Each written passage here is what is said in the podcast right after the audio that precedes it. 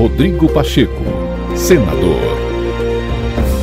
Durante a abertura do ano legislativo, o presidente do Congresso, Rodrigo Pacheco, afirmou que a saúde pública, o crescimento econômico e o desenvolvimento social devem ser as prioridades desta legislatura. O presidente do Congresso pediu mais investimentos em educação como instrumento contra a polarização política e afirmou que um país dividido não cresce retomando o que venho afirmando desde o discurso de abertura da minha primeira sessão legislativa como presidente do Congresso Nacional. Considero que a atuação deste parlamento deva se basear em pilares essenciais: a saúde pública, o crescimento econômico, o desenvolvimento social. De fato, os desafios sanitários decorrentes da pandemia do coronavírus nos revelaram que, antes de tudo, precisamos intensificar o comprometimento do Estado brasileiro com a saúde pública. E o nosso dever é nosso dever proteger e fortalecer o Sistema Único de Saúde e o Programa Nacional de Imunização,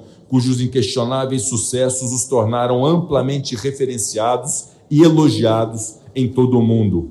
Assim como a saúde pública, o desenvolvimento social também foi severamente afetado pela Covid-19. Intensificadas durante a pandemia, a fome e a miséria voltaram ao topo da agenda nacional e de lá precisamos retirá-las urgentemente. Diante da fome e da miséria, senhoras e senhores, não sobrevivem a dignidade e a cidadania, fundamentos da República Brasileira. A fome de um povo é a prova maior da falha do poder público, da omissão do Estado.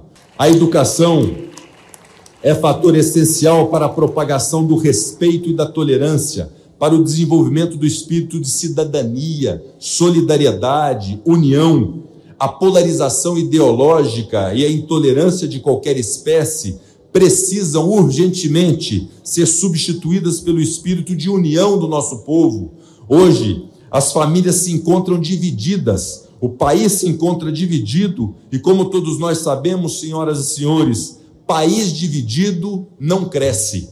Em toda a história da humanidade, nenhum país tomado por conflitos internos foi capaz de crescer e se desenvolver no cenário internacional, muito menos de atender às demandas sociais e econômicas de nosso povo. Portanto, tenhamos nós parlamentares responsabilidade.